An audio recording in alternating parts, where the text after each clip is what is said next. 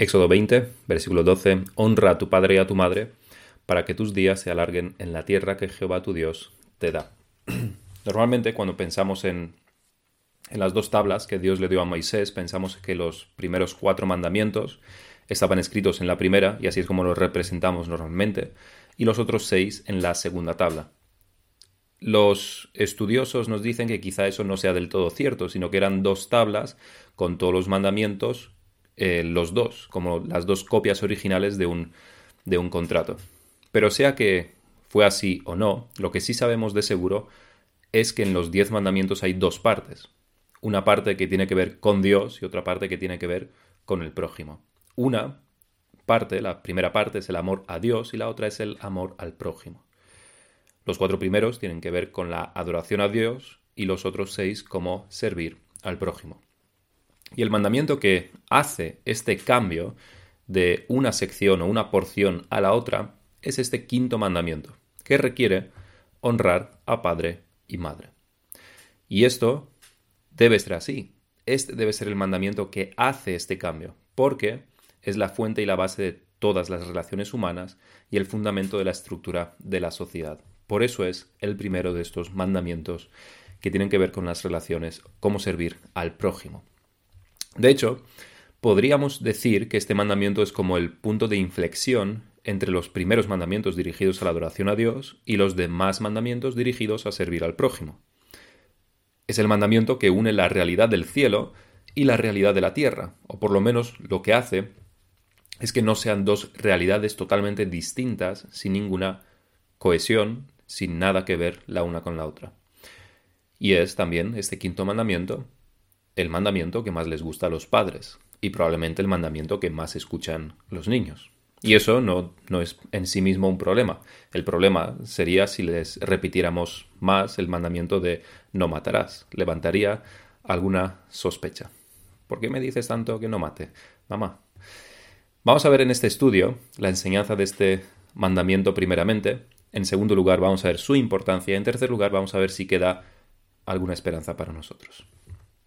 Primeramente, tenemos que considerar la palabra honra. Es la primera palabra del mandamiento, que como podemos notar tampoco empieza de manera negativa, sino que es un mandamiento positivo, al igual que el cuarto mandamiento. Son los dos únicos que se requieren como mandamientos de manera positiva y no negativa, que no empiezan por un no harás tal cosa, sino que son positivos. Honrar significa, en hebreo, significa algo pesado o de peso. Esta palabra honrar se utiliza también para referirse a la gloria de Dios, al peso de su majestad. Honrar, por tanto, significa dar la importancia debida, el peso debido. Es lo contrario con, a tratar con ligereza de manera superflua. Un amigo le puede preguntar a otro, ¿qué te ha dicho tu madre? Y el otro contesta, bla, bla, bla. Nada importante. No me importa para nada lo que haya dicho. Honrar es todo lo contrario a esto. Debe haber una fuerza gravitacional que nos atraiga y que no nos deje escapar de su órbita. Es darle el peso debido a padre y madre. La velocidad de escape debería ser infinita para librarse de esta, de su gravedad, de la gravedad de las palabras de padre y madre. Honrar es algo más que obedecer. Implica una disposición a obedecer. Y más que eso implica tener a los padres en mente en toda decisión que se tome y acción que se haga. Es más que obedecer, pero no es menos que obedecer, por supuesto. Siempre debería estar en la cabeza de aquel que honra a su padre y a su madre, siempre debería preguntarse, ¿qué pensaría mi padre si hago esto? ¿Agradaría esto otro a mi madre? Esto debería siempre estar en la cabeza de los hijos. Debe ser una realidad que no pueden ignorar como no podemos escapar de la gravedad o de las leyes de la física. Del mismo modo, en aquel en, el que está implantado este principio de honrar a padre y madre, para él debe ser tan difícil escapar de la gravedad, de la fuerza gravitacional, que de la honra, que de las palabras a su padre y a su madre. Pero por desgracia, normalmente solo se necesitan unos 14 años más o menos para escapar de su influencia de los padres y ningunear a los padres como si no existieran. se borra su existencia, la existencia de los padres, se borra del mapa moral de los jóvenes, pero menos mal que no del mundo material, porque si uno, si no, uno moriría de hambre. Todavía se quiere, aunque se tenga 14, 15, 16, 17 años, todavía se quiere la ropa lavada, la comida en la mesa y una casa limpia donde vivir. Que nadie se equivoque, los adolescentes quieren echar a sus padres de sus cabezas, no que sus padres les echen a ellos de casa y privarles de todas estas insignificantes cosas materiales. Si no se han ido ya de casa, que quede claro, es porque son condescendientes y son buenos hacia sus padres. No quiere provocarles tanto sufrimiento a los padres. ¿Qué harían sus padres sin ellos? La rebelión de nuestro padre Adán nos predispone a la rebelión a nuestros padres. Estamos inclinados a ellos, a esto. Estamos abocados a esto. Pero este mandamiento nos da un timón que debemos agarrar fuertemente y girarlo para no ir hacia este camino de perdición. Nos enseña a dar este peso debido a los padres. Y no es fácil, hay que entrenarse, hay que disciplinarse. Y antes de eso, por supuesto, hay que ser disciplinados. Ahora, este mandamiento no enseña solamente a los hijos a honrar a sus padres. Eso es lo primero que vemos y desde luego es la forma más básica y es siempre la primera aplicación del principio que encontramos en este mandamiento. Pero el principio que encontramos en este mandamiento es el principio de autoridad, algo que no se aplica solamente a los niños, sino a todos. El principio de autoridad, de respeto y honra a los superiores es por lo menos una de las cosas, de las más importantes, que mantienen la estructura de la sociedad. Quizás sea difícil de ver cómo el principio de autoridad mantiene la estructura de nuestra sociedad, pero una de las cosas más simples en las que podemos pensar es en el respeto a las leyes del país. Si no se respeta la autoridad, habrá caos a todos los niveles. En el tráfico, por ejemplo. Y hay países donde esto ocurre, donde no se respetan, por una razón o por otra, no se respetan ni las leyes de circulación de tráfico. Por supuesto, los accidentes predominan. Por supuesto que se puede tener una sociedad mala y bien estructurada, mala en el sentido moral. Desde luego los nazis estaban muy bien estructurados, pero era para hacer el mal. El respeto a la autoridad es el esqueleto de una sociedad, pero no el corazón. Sin embargo, ninguno de nosotros podría vivir sin esqueleto. Pero una buena manera de ver el principio de autoridad es en los entornos de alto rendimiento, en el ejército, por ejemplo, pero también en todos los deportes de equipo someterse al entrenador, al entrenador o al capitán o al general es una parte fundamental, fundamental de hacerlo bien, de ganar. O mejor a la inversa. No hacer caso a la autoridad es la fórmula del fracaso. No porque te sometas a la autoridad vas a ganar, porque hacen falta más cosas, pero someterse es un aspecto fundamental. Esto es en los entornos de alto rendimiento, pero el principio se aplica también a una sociedad. ¿Y por qué este principio de autoridad que aprendemos en este quinto mandamiento es tan importante para la sociedad y es algo que se aprende en la familia cuando somos niños? Es por ello que es atacado justo allí. Al mundo que odia a Dios y rechaza a Cristo, no le gusta que los niños aprendan a, honrar a sus padres, porque eso les dará una columna vertebral para el bien. Les provee no solamente de una virtud muy valiosa, que es el respetar a su padre y a su madre, sino también les da la estructura para tener todas las demás virtudes. El obedecer a padre y madre es una de las primeras aventuras que hacemos como seres humanos fuera de nuestro egoísmo. Es uno de los primeros esfuerzos en hacer algo por otros, enfocado a otros, y no hacia nosotros mismos. Es lo que decíamos, es el fundamento del amor al prójimo y por eso debe ser aprendido en la infancia. Pero no solamente es para el amor al prójimo, porque es lo que este mandamiento decíamos, es lo que une la realidad del cielo con la realidad del mundo, es, es, esa escalera que sube hasta el cielo. Es a través de los rudimentos de la obediencia y la honra a los padres que somos también preparados para conocer a Dios, para honrar a Dios. Alguien que no tiene ningún respeto a sus padres ni a la autoridad será altamente indispuesto a recibir la autoridad de Dios. Altamente indispuesto. Claramente Dios hace milagros y lo hace constantemente, pero de manera, de manera natural aquel que no honra a su padre y a su madre, que no ha aprendido a hacer esto, también rechazará a Dios de primeras, por lo menos. Claramente el Espíritu debe obrar. Pero la tierra va a ser mala tierra. La tierra en la que el Evangelio caiga va a ser una tierra pedregosa.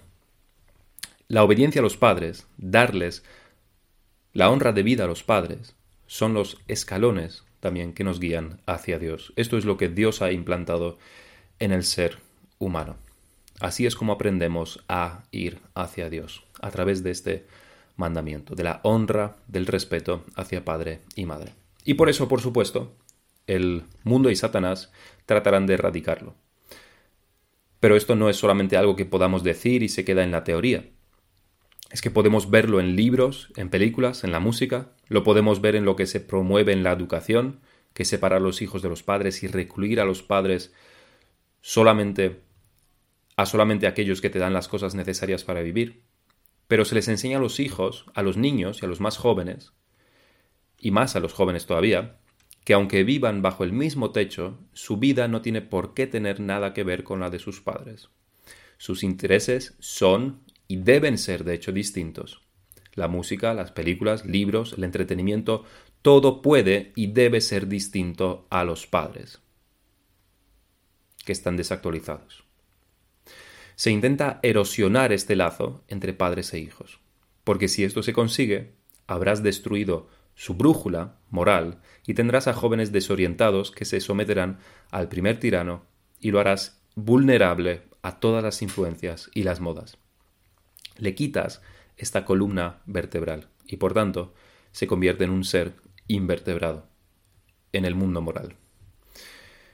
Esto se ha conseguido implantar tan bien en la sociedad que ahora tienes que convencer a los padres de que sus hijos les deben honrar. Sé que tiene varias acepciones y puede no estar mal dependiendo del punto de vista del que lo decimos, pero ese hincapié que se hace en nuestros días, en que debemos ser los amigos de nuestros hijos, no es bueno. El hincapié no es bueno.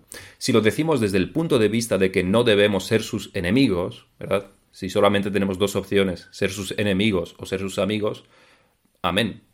Seamos sus, amigos, por supuesto pero no hay muchos más puntos de vista desde el que esto esté bien. El hincapié que se hace en nuestros días en ser amigos de nuestros hijos es por filosofías mundanas y no por lo que la Biblia, las escrituras nos enseñan, no es por virtud bíblica.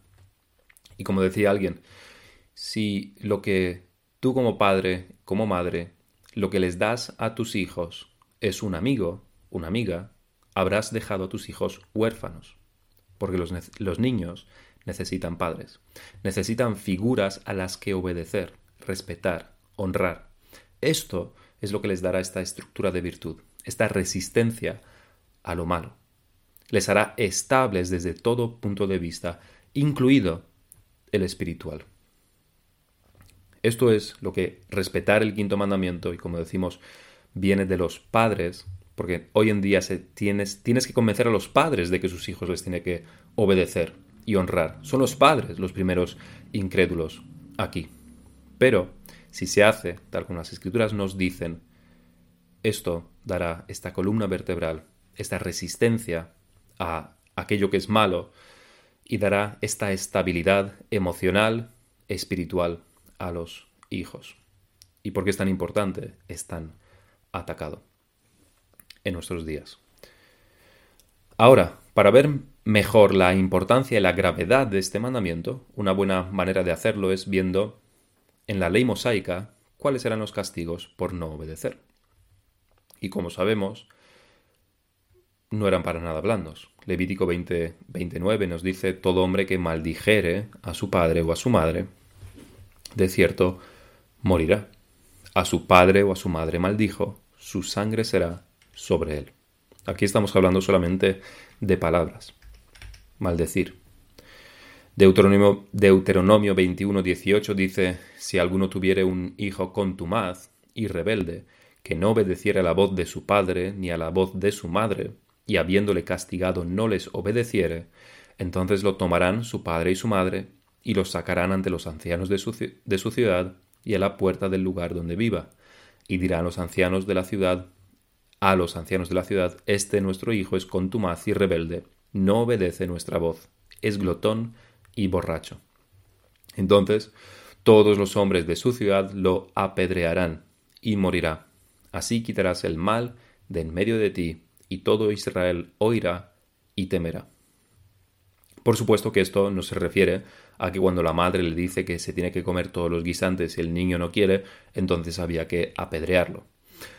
Pero al mismo tiempo, para llegar a cualquier sitio, siempre se empieza con el primer paso. Si la corrección no ocurre de pequeños, probablemente en el futuro se pueda decir, este nuestro hijo es contumaz y rebelde. Pasamos de los guisantes a pecados y desobediencias mucho mayores, según el tamaño del niño. Lo que no ocurrirá es la muerte por apedreamiento. En nuestra sociedad lo que ocurrirá es que los amigos reirán y los psicólogos dirán que es normal que se rebelen porque están descubriendo su personalidad.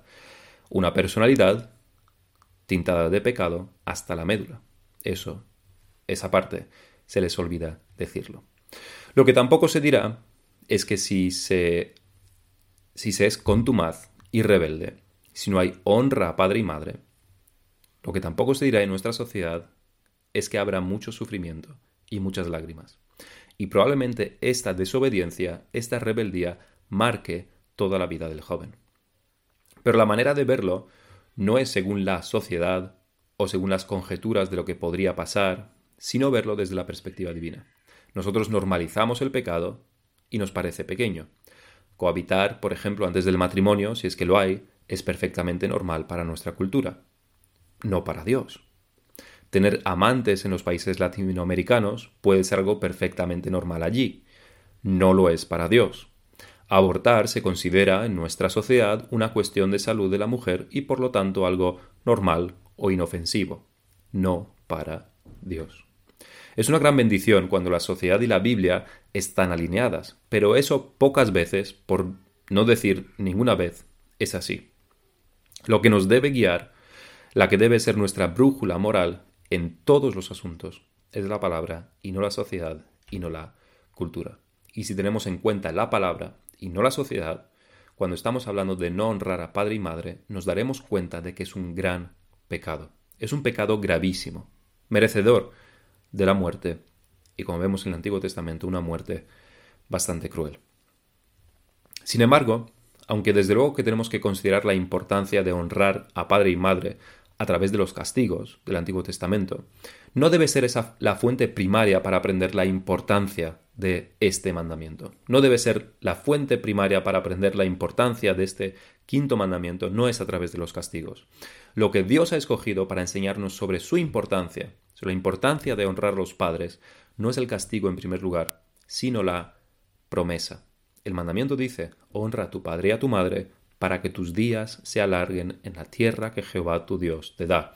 Y el apóstol Pablo recalca esto cuando les escribe a los Efesios, en Efesios 6, primeros versículos. Hijos, obedeced en el Señor a vuestros padres, porque esto es justo. Honra a tu padre y a tu madre, que es el primer mandamiento con promesa, para que te vaya bien y seas de larga vida sobre la tierra.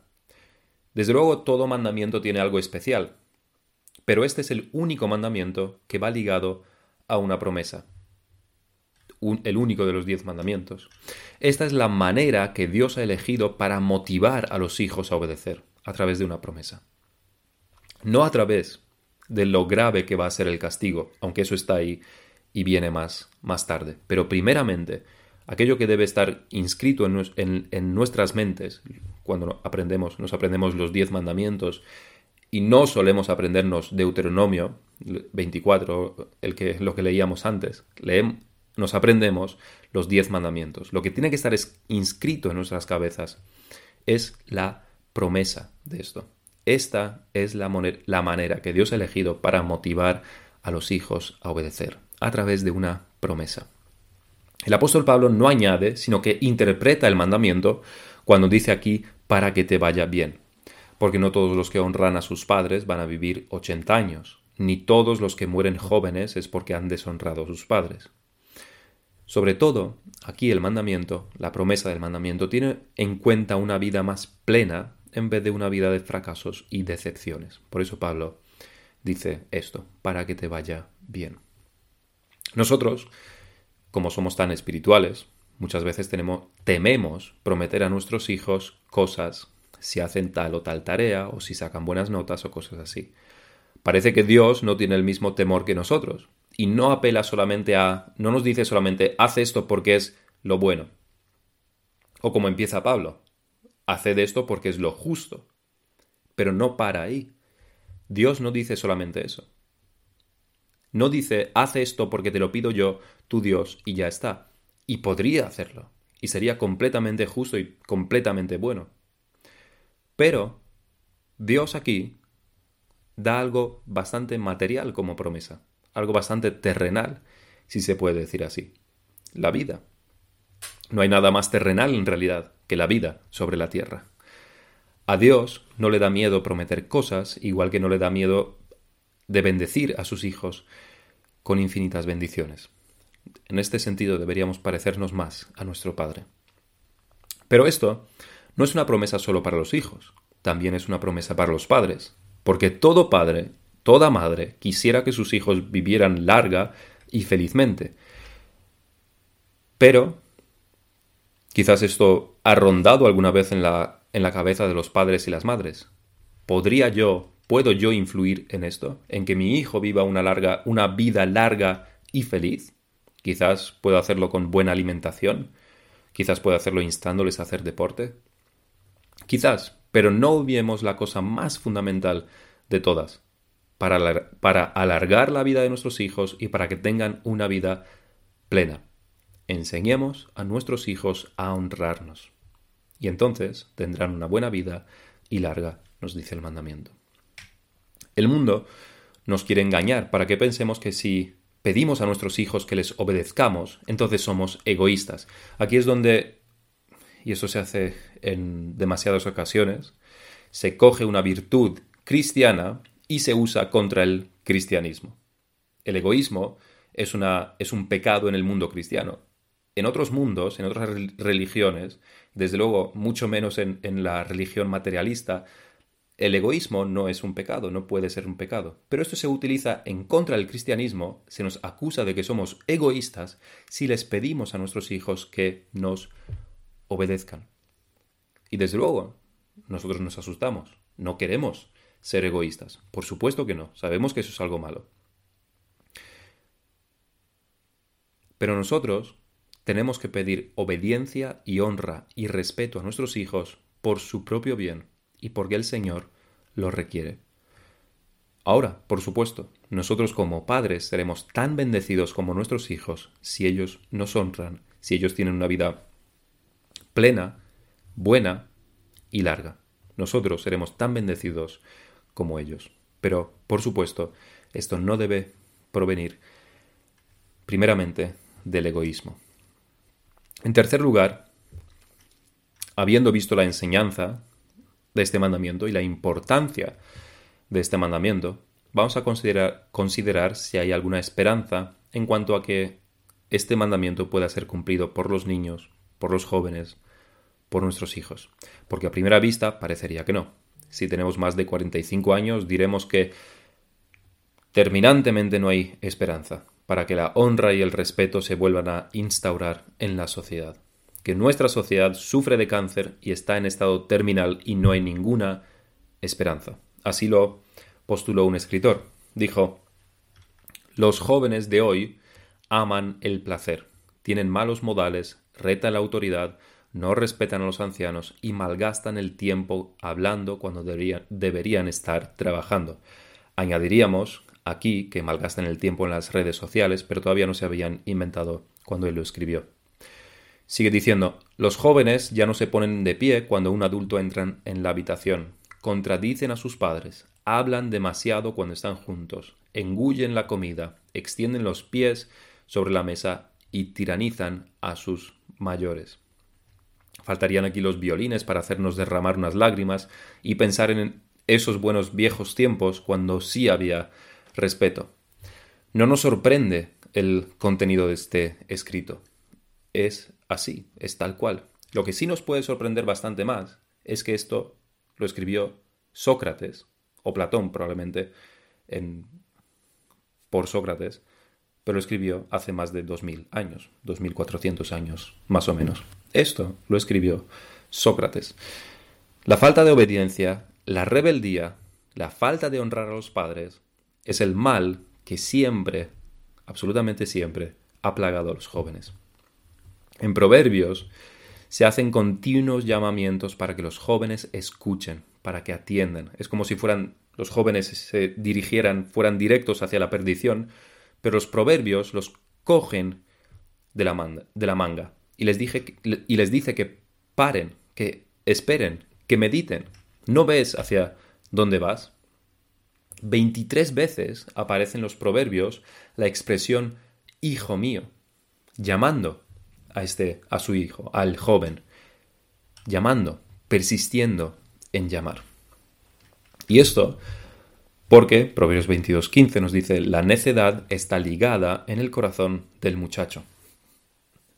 La pregunta es, ¿hay esperanza? Y la respuesta es no, absolutamente no, si lo dejamos en manos de los jóvenes, de nuestros hijos. Si miramos a nuestros hijos, no, no hay ninguna esperanza. La, necedad está ligada a su corazón. Pero Proverbios 22.15 nos sigue diciendo, nos dice, la necedad está ligada en el corazón del muchacho, mas la vara de la corrección la alejará de él. No hay ninguna esperanza si se espera que la honra y el respeto salgan de manera natural de los niños y de los jóvenes. La necedad está ligada, el pecado está profundamente arraigado, la estupidez está incrustada en ellos. Necesitan ayuda del exterior. Así que la pregunta no es si los niños y los jóvenes van a honrar. La pregunta es si los padres se lo van a enseñar. Para ser más claros, la tesis aquí es la siguiente. Los niños y los jóvenes serán irrespetuosos y deshonrarán a los padres y retarán toda autoridad si no se les enseña a hacer, a hacer lo contrario. Lo harán. De manera natural. Por supuesto que este es el problema en nuestra generación, aunque lo ha sido en casi todas las generaciones han sido los padres, los adultos, los que no han cumplido su responsabilidad delante de Dios. Esto es muy claro en la Biblia cuando vemos los ejemplos de, Elí, de Samuel y de David. Parecería que el mejor padre del primer libro de Samuel fue Saúl, al educar a Jonatán. Por supuesto hay excepciones, nadie está hablando sobre una regla inquebrantable. Pero no es cierto que si la nueva generación está como está es porque los padres no han sido fieles a lo que las escrituras claramente demandan de ellos y lo que la naturaleza claramente enseña en cuanto a la autoridad y la responsabilidad como mayores. ¿Qué ocurriría si los padres hicieran más caso a las escrituras y dijeran por lo menos tantas veces como se dice en Proverbios, Hijo mío, Hijo mío? Es sorprendente cuando que cuando el ángel se le presentó a Zacarías para anunciarle el nacimiento de Juan el Bautista, le dijo lo siguiente a Zacarías, Lucas 1.17, sobre Juan el Bautista, irá delante de él con espíritu y el poder de Elías, para hacer volver los corazones de los, padres, de los padres a los hijos, y de los rebeldes a la prudencia de los justos, para preparar al Señor un pueblo bien dispuesto. Es cierto que en Malaquías se mencionan las dos partes, los corazones de los padres a los hijos y de los hijos a los padres. Pero lo que podemos decir, por lo menos aquí, es que se menciona más veces hacer volver los corazones de los padres a los hijos. Se menciona dos veces. Hijos a los padres solamente una vez.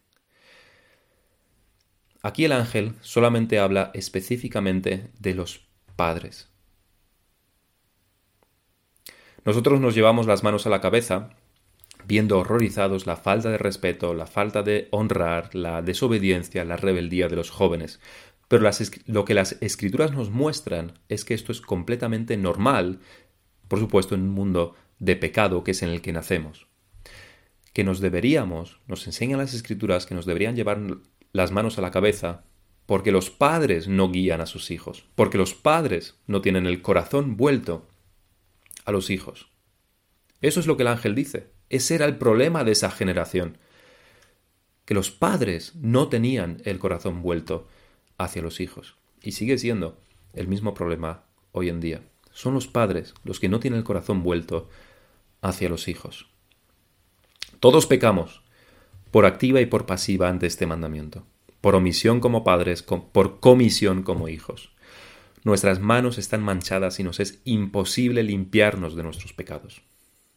Pero, pero, hubo uno, y hay uno, que fue obediente hasta la muerte. Hubo uno que cumplió a la perfección este mandamiento, honrando a sus padres terrenales a la perfección y también a su Padre celestial. Él y solamente Él fue digno de escuchar la voz del Padre Divino desde los hijos, desde, desde los cielos, perdón, diciendo, Este es mi Hijo amado en quien tengo complacencia. Solamente Él fue digno de escuchar esto del Padre. Este mismo, Dios Hijo encarnado, y a quien debemos recordar en estas fechas como Hijo más que nunca, solamente Él nos puede limpiar de nuestro pecado. Solamente Él puede borrar nuestras imborrables manchas y atentados continuos contra el quinto mandamiento y contra todos los demás. Porque éramos unos hijos rebeldes y el Hijo perfecto vino para reconciliarnos. Y no solamente que borró nuestro pecado, sino que también nos imputó su perfecta obediencia, que es justo nuestro más grande problema, nuestra falta de obediencia a nuestro Padre. Pero tampoco se quedó allí, sino que nos salvó y nos dio un ejemplo perfecto de obediencia, a su vez. Y envió al Espíritu Santo para que nos fortalezca en nuestro esfuerzo en imitarlo a Él como Hijo perfecto. El apóstol Pedro, cuando en su segunda carta relata lo que vio en el bautismo del Señor, dice, pues cuando Él recibió de Dios Padre honra y gloria, le fue enviada desde la magnífica gloria una vez que decía, una voz que decía, este es mi Hijo amado, en el cual tengo complacencia. Puede que pensemos, como hijos, que cuando honramos a nuestros padres, les estamos dando algo que es nuestro, y gastando, por tanto, de nuestros recursos para hacerlo. La Biblia nos dice todo lo contrario. Cuando damos gloria, cuando damos honra, recibimos honra y gloria. Cuanta más honra das, más honra recibes. En haber sido creados a la imagen de Dios necesitamos y solicitamos esta honra y gloria, sobre todo en el sexo masculino. Pero nuestro pecado nos impide ver que el camino a la honra y la gloria es el camino de la obediencia. Este es el camino que el Señor Jesús nos ha enseñado. Ese es el camino por el que el Señor Jesús ha ido antes que nosotros. El camino de la obediencia, que le hizo llegar a la honra y la gloria. Somos ciegos y nacemos ciegos, pero las escrituras nos dan luz para saber cómo llegar hasta allí. El Señor Jesús nos lo muestra y nos lo demuestra. Así que padres, esto es para nosotros, señalémosles a nuestros hijos, al Hijo de Dios, al Señor Jesucristo, perfecto en obediencia. Y no solamente eso, sino que también murió por nuestras desobediencias. Y a los hijos, mirad al Señor Jesús, el Hijo perfecto. Creed en Él y seréis salvos. El Señor Jesús es nuestra única esperanza. Decíamos, hay esperanza para nosotros. El Señor Jesús es nuestra única esperanza. Vamos a terminar en oración. Nuestro Dios y Padre, delante de ti venimos y te damos muchas gracias de nuevo porque tú nos has dado tus mandamientos. Te damos gracias, Señor, porque vemos cuáles son las los fundamentos de nuestra sociedad y de, como familias y como personas también, cómo debemos crecer en, la, en, la, obediencia a ti y cómo debemos hacerlo a través también de la honra a padres, a padres y madres. Te pedimos a nosotros como padres para que podamos criar a nuestros hijos en esto, con la esperanza de que al igual que les enseñamos a que nos honren a nosotros, también te honren a ti. Y te pedimos que tú traigas convicción de, de pecado a nuestros hijos y que puedan también ver la necesidad de esto y ver a un Dios, a un Dios bueno, a un Dios misericordioso, pidiendo esto y requiriendo esto, porque es para, para su bien y porque es para nuestro bien. Te queremos dar las gracias por esto y también por el sacrificio del Señor Jesús, porque demasiadas veces atentamos contra tu ley, demasiadas, demasiados pecados tenemos a nuestras espaldas, pero en Él nuestros pecados son perdonados, borrados, y su obediencia perfecta nos es imputada a nosotros. Te damos gracias por su gran salvación. En el nombre del Señor Jesús te damos gracias. Amén.